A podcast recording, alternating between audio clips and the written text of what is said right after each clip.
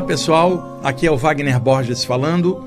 Este é o programa Viagem Espiritual, aqui pelos 95.7 FM da Rádio Vibe Mundial de São Paulo, nosso cantinho espiritualista de todos os domingos de 11h30 até as 12h30, onde nós falamos aqui dos temas espirituais em geral, notadamente as experiências fora do corpo, os chakras, as questões da imortalidade da consciência e todos os temas que são abordados dentro de estudos espirituais em geral, não importando linha X ou Y, e sim os valores conscienciais elevados que esses estudos eh, nos levam a refletir e a pensar.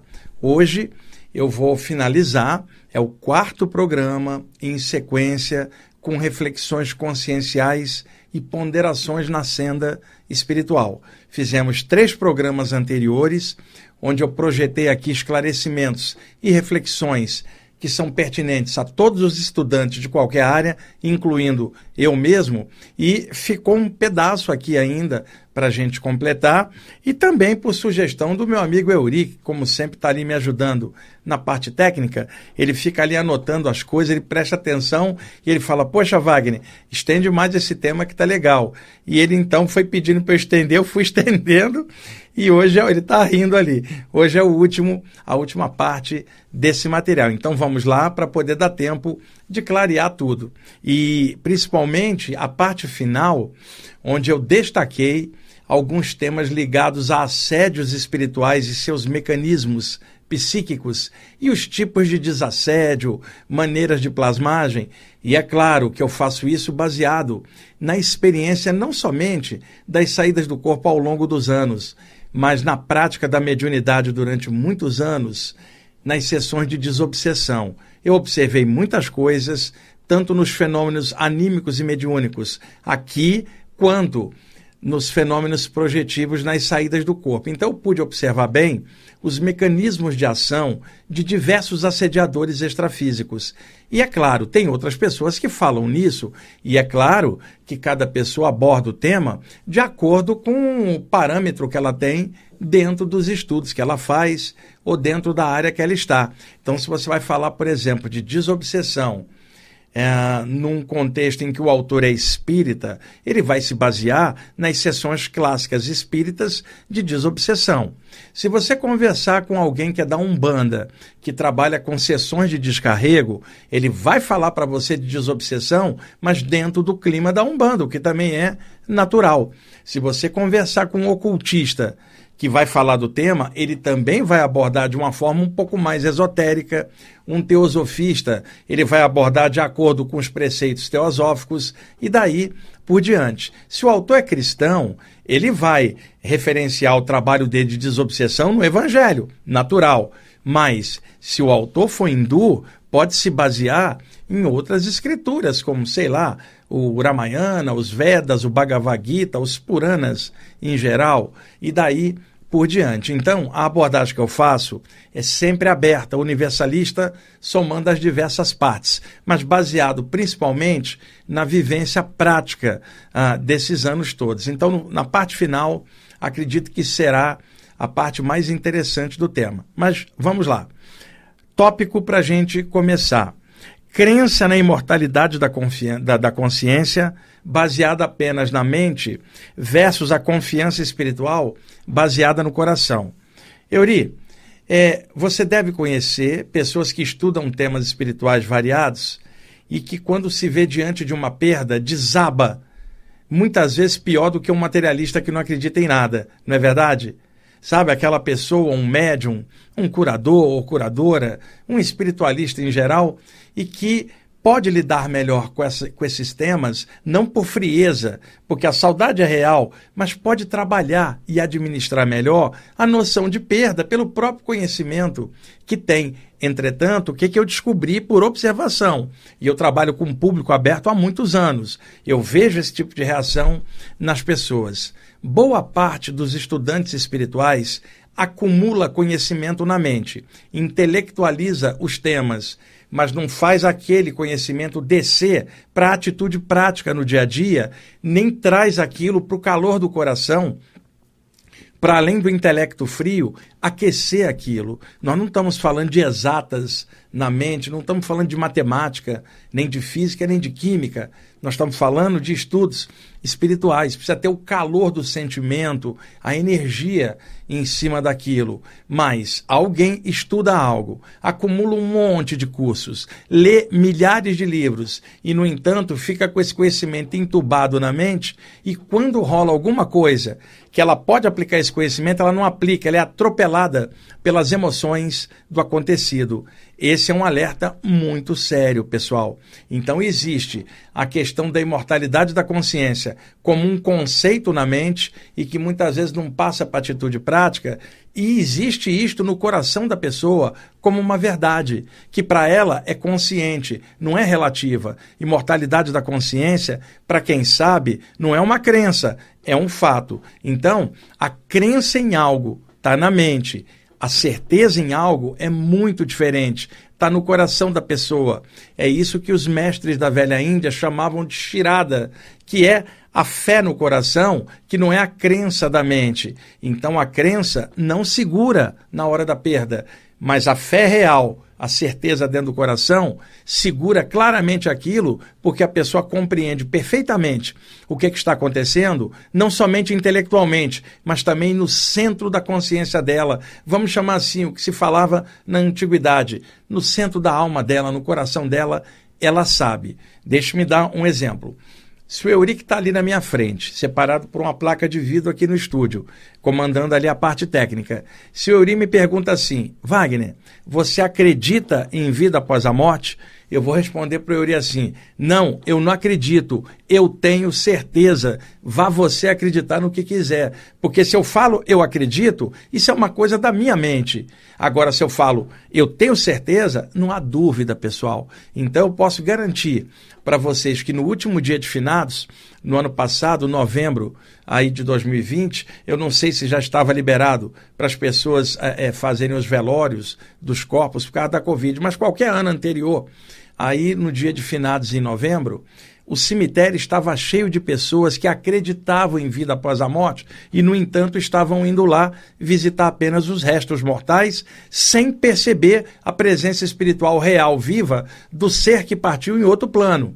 Então, o cemitério estava cheio de gente que acredita em vida após a morte. Agora, alguém que tem certeza jamais iria no dia de finados no cemitério, porque sabe que a consciência partiu para outro plano e não para baixo de sete palmos de terra. E o que eu estou falando não é desrespeito aos restos mortais, porque tem um velório, tem um enterro, tudo isso é cabível enquanto a gente está encarnado aqui na matéria. Mas eu estou falando com vocês que escutam o programa, que são estudantes espirituais, médiums, projetores, curadores, onde essa questão aí é básica. Não há o que falar, tá? É certeza. Você sabe que a pessoa está viva do lado de lá. Você não enrola seu coração em luto como estado de consciência. Simplesmente você compreende o processo, você sente saudade, mas você aquece aquilo com o coração, não somente com o intelecto. Então, acreditar é uma coisa, saber é outra. Esse saber é, é o real, aquilo que habita o coração, a câmara secreta do coração, o ser real, a luz maior que somos nós enquanto espíritos. Em nenhum momento, mesmo dentro do corpo humano, nós deixamos de ser centelhas vitais do todo que está em tudo. E falando de corpo, que é matéria, matéria é energia condensada. Tudo no universo é energia em graus variados de condensação, incluindo a matéria. Então, o próprio corpo também é energia. E energia não nasce nem morre, só se transforma. Na natureza nada morre, tudo se transforma naturalmente. E o cadáver que vai para baixo da terra é transformado no seio da terra em outros elementos constituintes da energia planetária que originou aquele corpo um dia, enquanto que o espírito é projetado definitivamente para fora do corpo, revestido no seu corpo de luz, corpo psíquico, astral, né? ou, ou, ou, ou psicossoma, perispírito, o nome que vocês quiserem chamar, que não é o cadáver que ficou embaixo da terra, mas a pessoa revestida num campo de luz para fora do corpo. E, eventualmente, é, é, ao longo da evolução, o próprio ser se desprenderá desse corpo astral, passando para o plano mental, onde não há forma, não há espaço e totalmente transcendental quando comparado às formas da Terra. Nós estudamos isto, pessoal. Nosso estudo não é para falar de cemitério, de cadáver, é para falar de consciência, espiritualidade, luz, coisa viva, coisa pulsante que pensa, que sente. Isto não é o cadáver, isto é a pessoa, o eu real, a consciência, o espírito que partiu para outro plano. Eu tenho certeza disso. Sei que vários de vocês também têm certeza, mas eu acredito que alguns de vocês ainda acreditam não tenha certeza. E esse acreditar, que pode ser o conhecimento na mente de um milhão de livros e, e doutrinas que você tenha na mente, pode não segurar na hora de uma perda. Pensem nisto que eu estou falando. Não estou falando de doutrinação, eu estou falando de consciência. A sabedoria de que a consciência não morre, transcende o limite do corpo, já estava viva antes, encaixa no corpo, vive nele um dia à parte. E isso é o que qualquer estudo espiritual sério aponta para a pessoa. Agora, se a pessoa está dentro disso, como, como diria Jesus, em espírito e verdade, não há dúvida. Se há dúvida, é crença. Não tem dúvida, é certeza. Espero que essa certeza permeie a jornada de vocês, porque tudo que está na Terra um dia parte.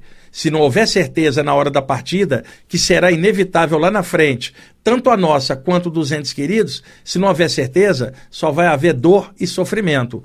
Por favor, corram atrás.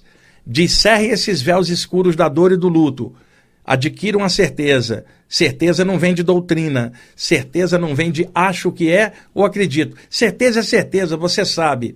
E dentro de nós existe uma parte espiritual que somos nós mesmos. Essa parte sabe, mas às vezes essa parte não consegue iluminar o intelecto para o intelecto também saber, e aí a pessoa fala, eu acredito, e aí está um grande problema. Acreditar não segura a onda de ninguém. Vamos lá. Almas livres, serenas e magnânimas versus bullying espiritual. Euri, isso aqui você vai adorar, eu sei que você vai rir, tá? É, se falava no Oriente, na velha Índia, sobre seres espirituais elevadíssimos que não reencarnam e que operam nos planos invisíveis, ajudando a humanidade em silêncio. Não estamos falando de fraternidade de mestres que ocupam corpos físicos em locais inacessíveis. Estou falando de seres que sequer têm forma num plano mais alto e que de lá projetam suas formas pensamento avançadas, suas inspirações, que não é para uma ou outra pessoa, é para a humanidade inteira.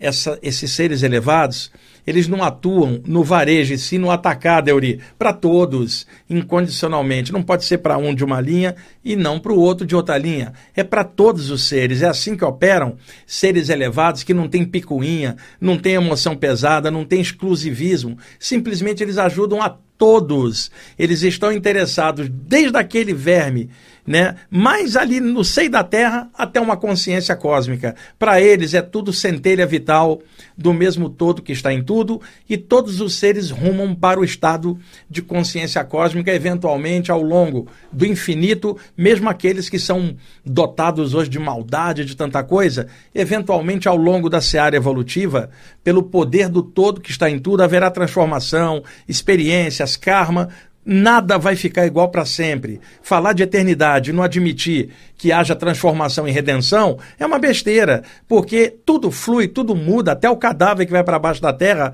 é reciclado na natureza. Imagina o espírito, que é muito mais do que o cadáver, vai ficar eternamente daquele jeito? Não, Deus é muito sábio, preparou diversas capas e camadas evolutivas para o ser lentamente ir explorando e avançando.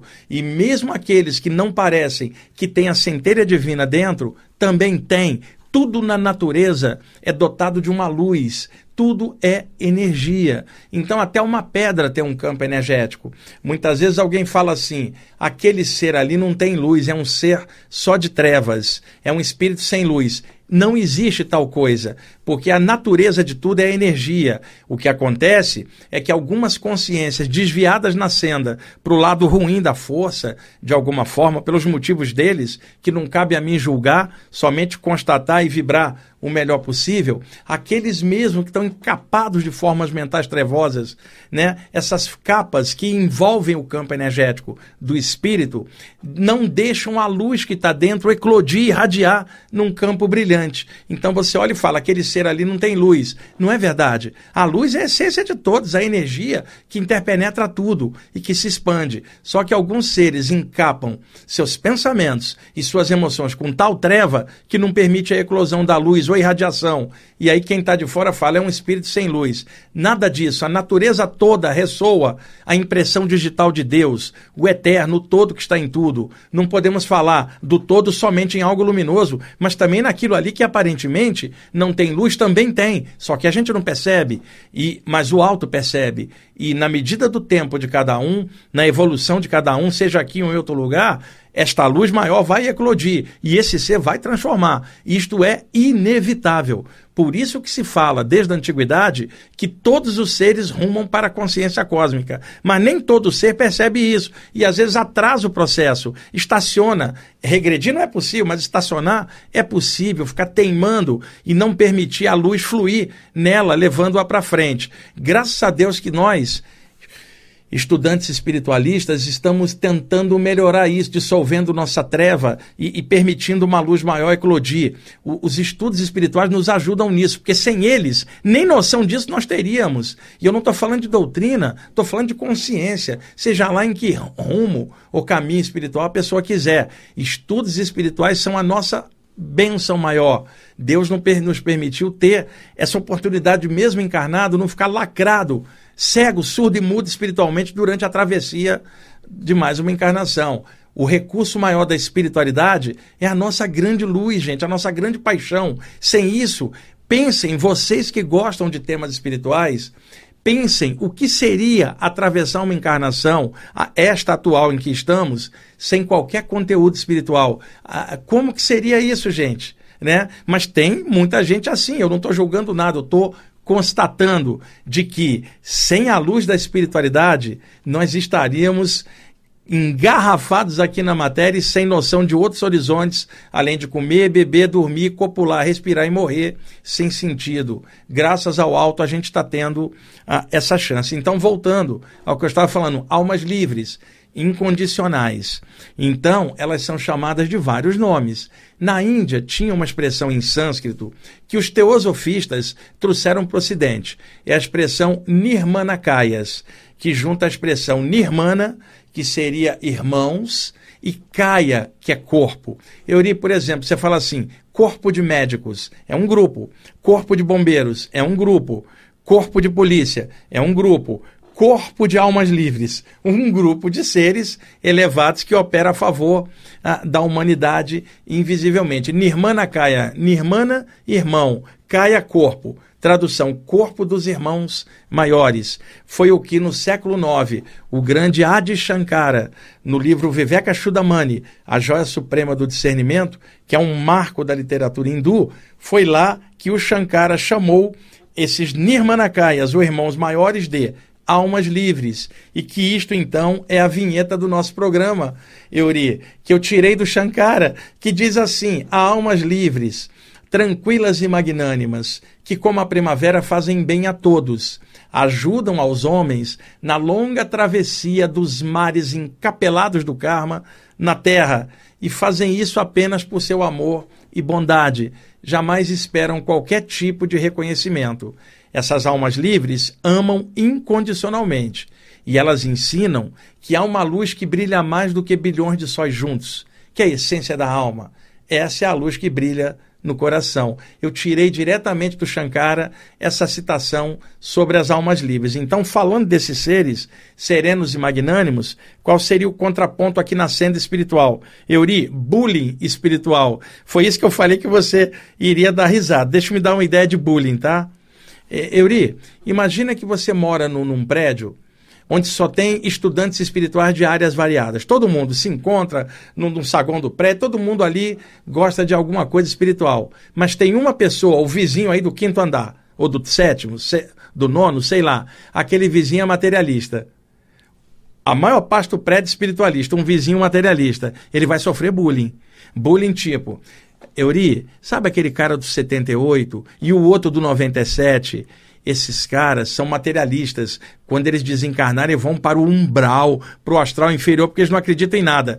Euri, isso é bullying com o outro que não segue qualquer cartilha espiritualista. E aí acontece o seguinte: essas duas pessoas que não são estudantes espirituais, são céticos e materialistas e são pessoas excelentes e ajudam um monte de gente sem esperar recompensa nenhuma porque eles não acreditam em nada. E de repente o pessoal que está julgando os dois não faz a ajuda para o mundo que os dois dão. Conclusão, uma ilusão. Bullying espiritual. Imagina agora o contrário, Euri. Um prédio onde só tem materialista e você é o estudante espiritual o pessoal vai reunir e falar assim: aquele Euri ali é maluco, é, ele acredita em coisa que não existe, é bullying também. Imagina um prédio cheio de religiosos, Euri e que você não segue a cartilha daquela religião, vai sofrer bullying também, porque você ali é o estranho fala, aquele ali o diabo já pegou, porque ele não é da nossa religião. Tudo isto é bullying de vários tipos, feito por estudantes espirituais ou seguidores de alguma doutrina que fala de bem e amor e que, no entanto, julga o outro que segue um outro caminho ou caminho nenhum. Isso é bullying. Agora, no nosso caso, estudantes espirituais, o que, que adianta eu falar de almas livres incondicional e fazer bullying com um vizinho que eu acho que, por ser materialista, vai para um umbral? Que absurdo! A pessoa não vai para um umbral porque é materialista, não. Ela vai porque ela é babaca, vamos falar claro ou faz o mal, ou, ou fica julgando os outros. Isso sim vai deixar a mente dela atolada num monte de coisa pesada. E às vezes a outra pessoa materialista não julga ninguém, faz o bem, não espera recompensa de nada, vai desencarnar e vai subir na luz. Isso tudo é relativo. Eu conheci muita gente nos meios espirituais que supostamente era grande autoridade ou, ou, que estaria muito bem do lado de lá e que não ficou bem. E não foi uma pessoa só, foram várias. E conheci outras que ninguém dava nada por ela e essas pessoas ficaram ótimas. Tudo isto é muito relativo. Cuidado com o julgamento da conduta do outro ou da linha que o outro seguiu ou nenhuma linha. Lembra das almas livres tranquilas e magnânimas, que emanam amor incondicional. Essa é a nossa vibe, vibe espiritual. Aliás, a rádio aqui onde nós estamos se chama Rádio Vibe Mundial. Vibe, do inglês, vibração, vibration, né? Algo que vibra, que, que, que emana uma energia, tá? Isto é a espiritualidade. E como emanar energia se a gente está cheio de julgamento em relação aos outros? Para a gente emanar energia, pensar no melhor de todos, tem que ser incondicional, que melhore todos os seres aqui na Terra. Quatro, quase 8 bilhões de pessoas. Todo mundo, não é só um de uma linha e o outro da outra linha, não. Todas as pessoas. Esse é o pensamento das almas livres que a gente capta como ensinamento em planos espirituais elevados. É difícil colocar aqui em prática, porque aqui embaixo é tudo muito problemático. Aqui na Terra tem violência, tem maldade, tem sacanagens variadas, terríveis, que as pessoas fazem umas com as outras. Eu sei de tudo isso, como eu sei que há almas livres, tranquilas e magnânimas, abraçando em silêncio a humanidade, e eu tenho certeza disso no meu coração pelo que eu já vi e já percebi. É isto que vai me guiar. Não vai ser o julgamento do próximo, não vai ser fazendo bullying espiritual com os outros que a gente é, é, vai avançar. Tem também o bullying consciencial, que muitos pesquisadores teóricos fazem. Você sabe ali, aquele outro ali, aquele outro é místico, aquele outro não sabe os temas que nós sabemos. Isso tudo é uma besteira, porque quando alguém acha que sabe mais, tá? ela não pode achar que por isso é superior a ninguém. Simplesmente ela teve a chance de ter um conhecimento maior e qual é a alegria dela? Transbordar isso para os outros que sabem menos, para eles também crescerem. Não é ficar assim, eu sei e eles não sabem, eu não vou me rebaixar até eles porque eles não vão me entender. Nada, isso aí é covardia consciencial, é bullying com os outros. Tomem cuidado, por favor. Vamos baixar a bola de nós todos, caminharmos buscando igualdade né, dentro da diversidade, uma unidade que permeia toda a diversidade. E aí eu vou repetir: as almas livres, tranquilas e magnânimas, que ajudam a todos invisivelmente e fazem o bem a todos, como a primavera. Que essa primavera seja o estado de consciência do nosso coração. Euri, acabou já o primeiro bloco? Não acredito, cara. Já passou? Tá bom, então vamos lá para o intervalo. Ok, amigos, estamos voltando com a segunda parte do programa Viagem Espiritual, aqui pelos 95.7 FM da Rádio Vibe Mundial de São Paulo. Eu sou Wagner Borges. Vamos nesse segundo bloco da sequência as reflexões conscienciais que eu tinha selecionado e que já é a quarta parte do programa. E Euri, eu vou tentar concluir isso aqui, talvez a parte de desassédio ainda fique para outro programa, mas aí eu mudo o tema para desassédio espiritual diretamente, para falar diretamente um programa inteiro sobre isso. Vamos lá. Essa expressão aqui, é, eu colhi do Paramahansa Yogananda, o autor do Autobiografia de um Yogi, um grande cara que eu admiro tanto, vários de vocês que já leram o livro gostam muito do Yogananda, e é uma leitura que eu sempre recomendo para todos. O livro Autobiografia de um Yogi, do Paramahansa Yogananda. Um livro fácil de achar em qualquer livraria, é um marco, é um clássico espiritualista internacional, vocês vão gostar. E ele tinha uma expressão que eu acho muito legal. Ele falava do aeroplano da sabedoria, ou seja, voar, estar lá em cima, ligado às ideias mais altas. E, em contrapartida, se alguém, espelhando o Paramahansa Yogananda, falar aeroplano da sabedoria, referindo-se por metáfora a valores mais altos, como é que o aeroplano da sabedoria poderia aterrizar no aeroporto da mediocridade da pessoa? Conclusão: se a pessoa é medíocre, como é que o aeroplano da sabedoria vai pousar nela? Não tem como. Semelhante atrai semelhante. É um dos axiomas herméticos mais clássicos. Espiritualmente, você atrai para dentro de você as coisas que você já tem. Isso é sintonia, lei básica espiritual da natureza. Então, um aeroplano da sabedoria só poderia pousar é, é, é, num aeroporto também de sabedoria, não num aeroporto de mediocridade. Né? Então, nenhum de nós tem condições ainda de receber o aeroplano, o aeroplano da sabedoria no aeroporto da, da nossa consciência. Todos nós estamos trabalhando em construção, tentando melhorar. Daqui a pouquinho, lá na frente, talvez a gente consiga receber no aeroporto da nossa consciência o aeroplano da sabedoria.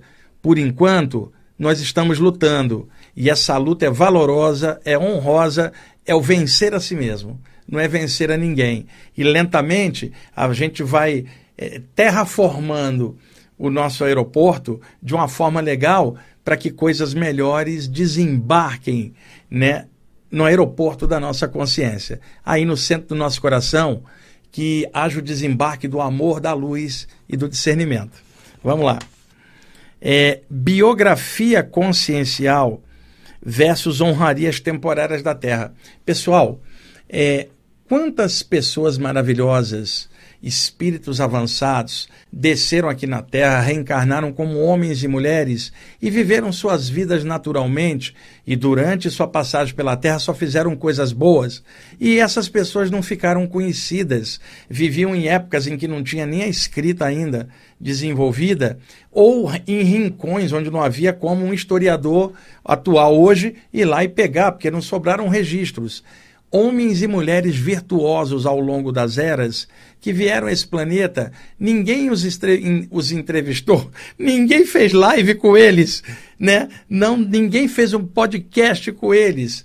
Pessoas maravilhosas e que tinham um nível espiritual avançado, sacrificaram a liberdade espiritual e desceram para ajudar as pessoas da Terra pertinho, sem que ninguém soubesse quem eles eram, né? Então, se a gente fizer a biografia consciencial desses seres no plano extrafísico, a gente vai falar assim: olha, em algumas ocasiões eles desceram e fizeram bem na Terra, ninguém notou. Caramba, que feito heróico. Biografia do espírito, só podendo ser feita na eternidade. Não é biografia escrita por historiador aqui da Terra ou pesquisador. Em contrapartida, a gente observa as honrarias temporárias da Terra: medalha, galardão, faixa colorida, roupa especial. Nada disso declara qual é o seu nível de consciência real. O nível de consciência real de alguém é o que ela pensa, o que ela sente, o que ela faz. É o caráter dela, não é a cor da roupa que ela tá, não é se ela tem 10 medalhas no peito. Tudo isso faz parte do mundo. E eu não estou dizendo que é certo ou errado, eu estou dizendo que é do mundo. E se é do mundo, é temporário. A pessoa não vai arrastar as medalhas dela para o plano espiritual. Você pode enterrar um cadáver ele, e vestido com uma roupa cheia de medalha e cheia de galardões. Nada disso acompanha o espírito. O galardão do espírito é a atitude, é o bem que ele faz enquanto está manifestado, não é a honraria que teve. Porque historicamente, inclusive, muitas pessoas muito ruins receberam honrarias e galardões em culturas variadas e ninguém sabia o mal que elas faziam por trás só anos depois. E muita gente que merecia é, é, é ser reverenciada, ninguém dava nada por ela, porque não percebia o bem que ela tinha. Diante da luz e do alto, que não é aqui na terra, aqui agora, mas do lado de lá, é que nós vamos revelar qual é a verdadeira face de nós todos, o verdadeiro nível. E aí sim é a biografia da consciência em multividas e não somente na vida ilusória da Terra, por uma vida onde a pessoa tem um título, um galardão e acha que a autoridade é alguma coisa. Eu quero vê-la ser autoridade em discernimento, em amor e luz, do lado de lá, quando ela passar e a gente vê quem ela é realmente. Tomara que todos nós que estamos aqui na Terra ocupando corpos, que na hora que a gente sair, possa ser um evento legal. Mas o que a gente levar para lá já é o que a gente tem do lado de cá, dentro da gente. E quais são as medalhas ou galardões que não aparecem? Atitude do bem feita, sem olhar quem, sem precisar de recompensa nenhuma. Simplesmente o transbordamento do bem, do caráter da pessoa, e não precisa ficar mostrando nada disso. É o que ela é, é o natural dela, não precisa ficar fazendo imagem nenhuma de santinho. Simplesmente a energia dela e o caráter e suas atitudes dizem quem ela é. Vamos lá. Iniciação espiritual como compromisso com a luz como era feita nos templos antigos, notadamente do Oriente, o iniciado, que era o neófito que passava pelas provas iniciáticas e, e, se tornava discípulo daquela tradição, ia galgando grau a grau até um dia chegar num grau de hierofante, um mestre iniciador também. O iniciado tinha um compromisso com a luz, ele sabia que na hora em que ele fosse introduzida a iniciação, ele estaria agora pertencendo ao corpo de iniciados, no sentido de comungar com outras pessoas que sabem da luz, da imortalidade da consciência e de todos esses temas. Enquanto que antes ele tinha um nome de família, agora o um nome iniciático, não que ele escolhe, mas que dentro da estrutura que ele está, escolheram para ele em função da vibração e do trabalho da própria pessoa. Então, iniciados compromissados com a luz, com o bem, né? E só com as coisas evolutivas e compreendendo a humanidade de fora como igual. Porque iniciado, todo iniciado, ele é tem estado de consciência de gratidão. O mantra de um iniciado é obrigado, luz. Esse é o mantra real, que é o agradecimento por ter permitido a pessoa adentrar um caminho espiritual que vai alargar o nível de consciência e vai melhorar muito a pessoa. Então, o tópico é iniciação espiritual, compromisso com a luz, versus pseudo-iniciação espiritual, como coisa do ego interessado em galardões ilusórios e posições de poder. Muita gente acha que iniciação é, por exemplo, alguém chegar, dar uma roupa violeta para ela, dar uma medalha do grau tal, ou uma faixa do grau tal, ou uma roupa especial, ou um nome esotérico. Nada disso é iniciação. Iniciação é transformação. Inir é um verbo, verbo inir, ir para dentro. E dentro toda a transformação daquele que se inicia, que era um neófito carregado de medo e ignorância, e se torna o iniciado que desafia o invisível, o desconhecido dele mesmo, para vencer a si mesmo dentro do templo do coração. Para ser iniciado tem que ter coragem, coragem de vencer a inércia consciencial, coragem de vencer o que os outros imaginam sobre ela, porque ela está dentro de um acendo espiritual. O que, que os outros de fora vão falar dela? Coragem para assumir a espiritualidade dela, consciente, não como doutrina, mas como estado de consciência dela, aquilo que ela respeita, aquilo que ela é apaixonada, que é a luz. Agora, imagina, eu chego, faço um ritual com Euri, dou uma roupa, sei lá, lilás para ele, com, com, com galardões, do, chamo ele agora de Euri Ananda e falo assim: você agora é do quinto grau, cara. Você agora é iniciado. E outra, quem sou eu para iniciar o outro, tá? O grande iniciador é Deus, o alto todo que está em tudo. Então, existem pseudo-iniciações feitas de pessoas para pessoas, muitas vezes sem o valor da luz, somente o valor da medalha, da cor da roupa do nome iniciático, sendo que ninguém transformou o caráter de ninguém, nem quem inicia, nem quem é iniciado. Iniciação é transformação. Então, alguém que se diz iniciado em qualquer tradição e que não melhorou, tem algo errado, ela não iniciou nada. Ela pode estar com a roupa tal, ter cortado o cabelo de maneira X e o nome Ananda, mas não tem valor nenhum no, no que ela é. Então, o importante é o que é.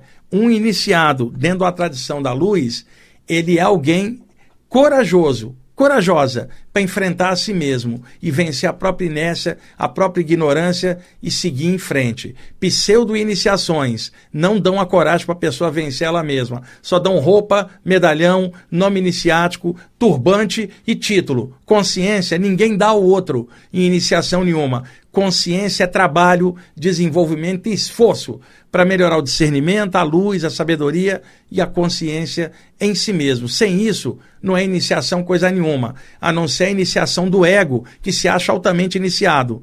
Quando há uma iniciação real, não há noção nem de que se é iniciado. A pessoa fala, sou eterno neófito de Deus, eterno aprendiz da vida. Ela não fala, sou iniciado no quadragésimo grau. Para ela, esse negócio de grau, ela nem está ligando. Para ela é importante ela ser feliz e responsável e honrar a luz que ela carrega dentro dela, porque ela despertou.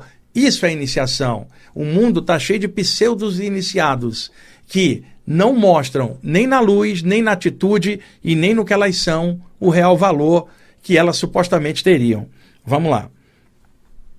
Zimbório celeste, que é uma expressão que eu gosto, para a abóboda sideral. A vastidão sideral, pessoal. Olhar para cima, ver a abóboda sideral coalhada de estrelinhas, o negrume sideral salpicado de estrelinhas, uma festa de luz e de astros na imensidão universal. Isso expande a consciência, olhar para cima, pensar que nosso planeta é pequenininho diante do infinito e que por detrás desse infinito há uma causa maior do que todos nós, que nós não temos como compreender, mas temos como sentir. E esse sentir não se torna doutrinação, é sentir real e transbordamente algo melhor para o mundo, não obrigar o outro a seguir qualquer padrão. Quando você sente isso em espírito e verdade, você sente que aquilo está em tudo e você não tem como compreender, mas tem como sentir. E esse sentir leva você para frente e não tem como explicar esse sentir para um outro de fora desse estado de consciência. Tá? Tem como você trabalhar e viver por isso e isso ser o que você manifesta é, na sua vida, e cada um com o seu tempo. Então, Zimbório Celeste, que é a vastidão sideral, versus dia de finados, sete palmos de terra. Euri, qual é a relação que teria você olhar para baixo, para sete palmos de terra, e olhar para cima olhando zilhões de estrelas. Não tem nada a ver. Estudos espirituais levam a gente a pensar na expansão da consciência e não para ficar preso à ideia de um corpo embaixo da terra. Isso não é religião, isso é discernimento. Não há nem o que discutir. Olha para cima, em vez de olhar para baixo. Observa a imensidão sideral e perceba se só tem vida aqui na Terra e se só a vida do corpo é que contava. Não, tem muito mais que nós não sabemos de nós mesmos. De vez em quando, olha para o espaço sideral. Bateu saudade da pessoa? Olha para as estrelas, não olha para o cadáver, nem para a tumba, tal olha para as estrelas e pensa no poder maior que interpenetra tudo isso. Se você sentir isso que eu estou falando, desaparece qualquer dor, qualquer sofrimento em relação à perda que você teve e surge uma compreensão serena, que não tem como explicar para alguém de fora. É estado de consciência. É reencarnação, no sentido de muitas vidas ir avançando versus preconceitos diversos, como racismo, bairrismo e prisão mental. Euri, se você é um estudante espiritual e admite a reencarnação, e é claro, o que eu estou falando aqui não é doutrina, eu sei que vários de vocês que estão me escutando, inclusive, nem acreditam nisso. Eu, para mim, não acredito, eu tenho certeza, então é a única coisa que eu posso fazer. Mas é, respeito o ponto de vista alheio, mas eu estou falando do ponto de vista do que eu sei. Euri, reencarnação, muitas vidas, não por repetição, mas igual a, a pessoa ir progredindo lentamente. Imagina, Euri, você estuda a reencarnação você poderia ser racista? sabendo que a gente, ao longo de várias vidas, expressa tantas formas diferentes, não teria lógica. Estudar reencarnação e ser bairrista, ficar preso a uma cultura só, não tem a menor lógica, já que ao longo da fieira evolutiva, vamos rodando várias vidas e experimentando um monte de coisas. Conclusão, eu sempre pensei isso. Alguém que pensa em reencarnação tem que ser mente aberta, porque já foi tudo que poderia ser e pode ser muito e poderá ser muito mais à frente. Nós não somos essa forma limitada que está aqui nesse tempo e espaço, aqui humana. Somos a consciência cósmica. Inevitavelmente, nós vamos experimentar muitas coisas ao longo da evolução de eões e eões de tempo aí pelo espaço afora e diversas formas diferentes. E aqui na Terra também. O lance é: na natureza nada morre, tudo se transforma. Vamos lá, cadê? Deixa eu pegar aqui mais um ponto. Olha, é, muita gente cita o ensinamento de Jesus clássico, muita gente usa isso, que é mais ou menos esse aqui: orai e vigiai. Euri, quantas vezes você ouviu isso, né? É, é, e vigiar, irmão. É claro que esse orai não é ficar rezando três Pai Nosso, cinco Salmo 23, quatro Ave Maria e quatro Salmo 91. Não, não é ficar repetindo. Você está falando de algo em espírito e verdade, do coração, cara. Não uma prece formatada na mente, mas algo que brota no coração e que se irradia na direção do Pai Celestial em tudo. Algo real, não formatado, que brota em espírito e verdade. Então, orar é estado de consciência, não é repetição de prece. E vigiai é vigiai a si mesmo e não a conduta do outro. Então, o que acontece, Euri? Muita gente usa o orar e vigiai no sentido religioso e não no sentido cotidiano da vida dela. Esse vigiai é durante o dia a dia. E esse orai não é só o da doutrina dela, não é nada formatado. Mas qualquer estado de consciência em que o ser se liga ao eterno, que é a sua origem, seja em que cultura for, a pessoa tem que estar desprendida disso ou vai achar que só a prece da sua religião é prece real e a dos outros não é. O que eu estou falando é que a prece mais profunda brota do coração, não é aquela repetida por condicionamento religioso na mente, mas a que brota do coração por amor, por comunhão, você e o ser divino que é a sua origem e vida. Isto prece e o vigiai, um estado mental policiando a si mesmo para vencer a si mesmo e erradicar climas ruins dentro de nós mesmos e irradiar alguma coisa melhor na nossa caminhada. Então, esse vigiai não pode ser vigiar a conduta do outro, o julgamento dos outros, e sim orar e vigiai real. Jesus foi muito sábio quando ensinou isso daí. É um ensinamento clássico, mas não pode ser cristalizado como coisa religiosa. É ensinamento para a vida, né? para todo mundo, de qualquer linha, qualquer religião ou, ou, linha nenhuma. A conexão é o orai, a conexão com o eterno. Semelhante atrai semelhante. E o vigiar é sempre vigiando é, a si mesmo. Eu acho que isso aí é muito importante para nós, não como preceito religioso, sim como atitude, como conceito de vida. Ah, outra coisa, dentro de uma cosmovisão, uma visão maior, que o yogi chamaria de samadhi, o ocultista chamaria de estado de consciência cósmica, é, um teosofista chamaria de expansão da consciência. William James, que era um grande psicólogo e pesquisador do século XIX na América do Norte, chamava de um estado oceânico do ser, onde em estado normal o ser pensa que é uma gota. Expandiu a consciência, ele percebe que a gota também é oceano. E esse estado elevado, essa cosmovisão, esse estado de consciência cósmica que estudantes espirituais falam, buscam, sábios da antiguidade sempre falaram, tal estado de alargamento da consciência não comporta pequeneza e mediocridade um estado de expansão da consciência não comporta picuinha dentro da pessoa. E todos nós as temos, em, em nível variado. Todos nós temos algo a resolver. E antes de alcançarmos a consciência cósmica, eventualmente, nós vamos ter que trabalhar dentro de nós mesmos essas picuinhas, essas pequenezas conscienciais que infelizmente nós temos, nós vamos ter que erradicar isso. Por isso, o, o, o vigiai que Jesus falava, que é o mergulho dentro de si para erradicar essas coisas estranhas que nós não gostamos, mas elas existem dentro de nós. E, e, vejam, pessoal, não se espantem com o que eu vou falar. Essas mesmas picuinhas existem dentro de muitas pessoas que vocês acham que são mestres de alguma coisa. Existe em todo mundo, todo mundo que está reencarnado tem algo a trabalhar, algo a vivenciar, a não ser seres de luz especiais que descem, sacrificam a liberdade e reencarnam por um tempo para ajudar. E todas as, as culturas sempre tem histórico desses seres legais, não é só uma linha ou a outra, porque tem gente que acha que santo é só dentro da sua religião. Não. Todas as culturas têm pessoas especiais, ou tiveram, e que deixaram exemplos maravilhosos de espiritualidade ah, e de vida. Eu estou falando nós, encarnados aqui por necessidade. Né? Nós não descemos para ajudar, nós descemos para aprender um monte de coisa e, quem sabe, fazendo algo legal e ajudando uns aos outros, a gente melhora muito. Mas nós temos muitas coisas estranhas. Mesmo alguém que você admire tem coisa estranha. E eu estou falando por mim mesmo, eu também tenho coisa estranha.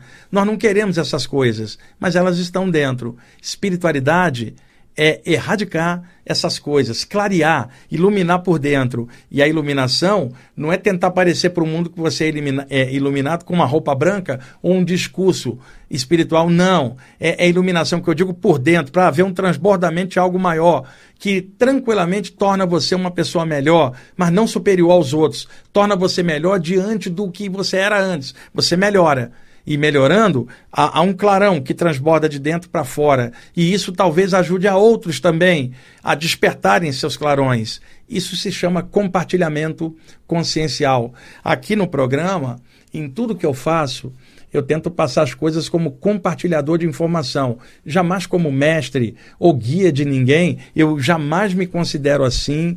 De vez em quando tem alguém que enche o saco e fala: Você acha que é mestre? Não, cara. Quantos programas você já viu falando que eu não sou mestre de nada e não sou discípulo de coisa alguma na presente vida? Simplesmente o jeitão que eu tenho é esse compartilhar informação. E você fala, tem defeito? Tem um monte que vocês não conhecem. E eu estou consciente deles e estou lutando. Mas eu não estou olhando defeito dos outros, eu estou olhando os meus. E por isso que eu estou dissolvendo os meus, porque eu não estou prestando atenção nos defeitos dos outros. Se não, eu presto atenção nos defeitos dos outros, continuo com os meus ainda assumo, ainda estou observando dos outros. Eu só vejo coisa ruim assim. Não. Eu estou mergulhando para dentro. Acredito que vários de vocês também por espiritualidade consciente, estão fazendo a mesmíssima coisa. Nenhum de nós é perfeito, a gente tem muito o que aprender, mas nós podemos compartilhar coisas boas, podemos colaborar uns com os outros nas partes boas que nós também temos. E a nossa melhor parte, gente, é o que nós chamamos de espiritualidade.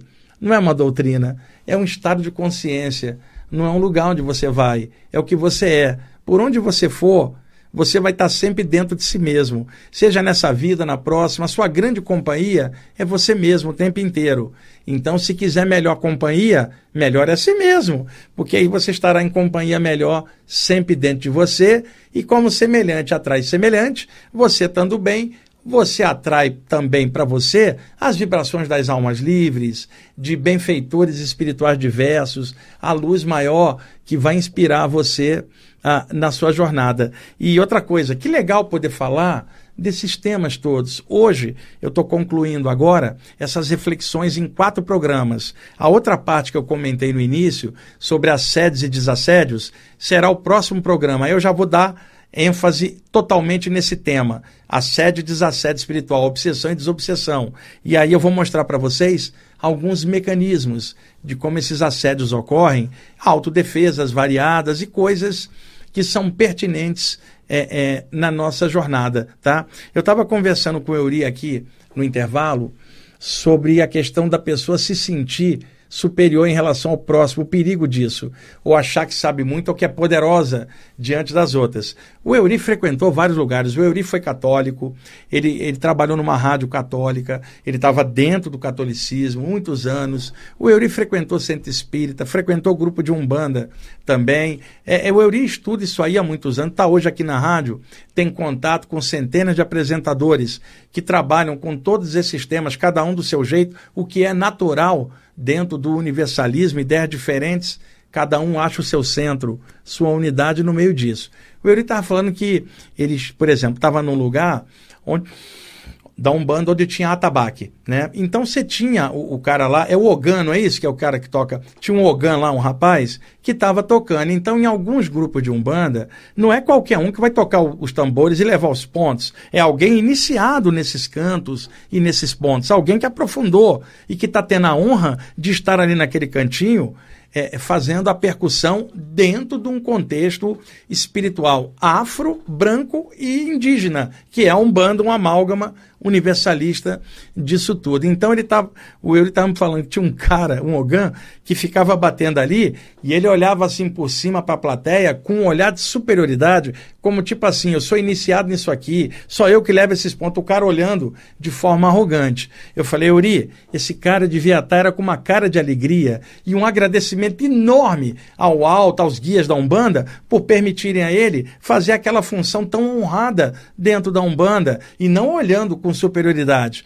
Aí ele estava me contando isso, e é claro que isto também acontece em outros grupos de outras maneiras. Você pode ter alguém que, que, que, é o líder de um grupo espiritual e que olha todo mundo de cima para baixo achando que ele é fantástico e o resto do grupo está na dependência dele. Tem tudo isso. Eu conheci pessoas que achavam que estavam perfeitas, iluminadíssimas e que falavam assim: eu não erro mais, eu sou a alta autoridade nisso aqui, vocês que me sigam. Imagina, gente, tá? Qualquer discernimento, no mínimo, vai dizer que a responsabilidade da sua vida é sua e que você tem que despertar e não ficar seguindo alguém. Embora você possa aprender com alguém, mas o despertar é seu, é individual. E o objetivo é sempre libertar a consciência e não prender na dependência de alguém. Bom, Euri, chegamos aí. Hoje eu falei muito, hein, cara? Então, semana que vem, assédios e desassédios espirituais muito obrigado por vocês estarem escutando aí o programa. Euri, obrigado aí pela assistência, pessoal. Até mais.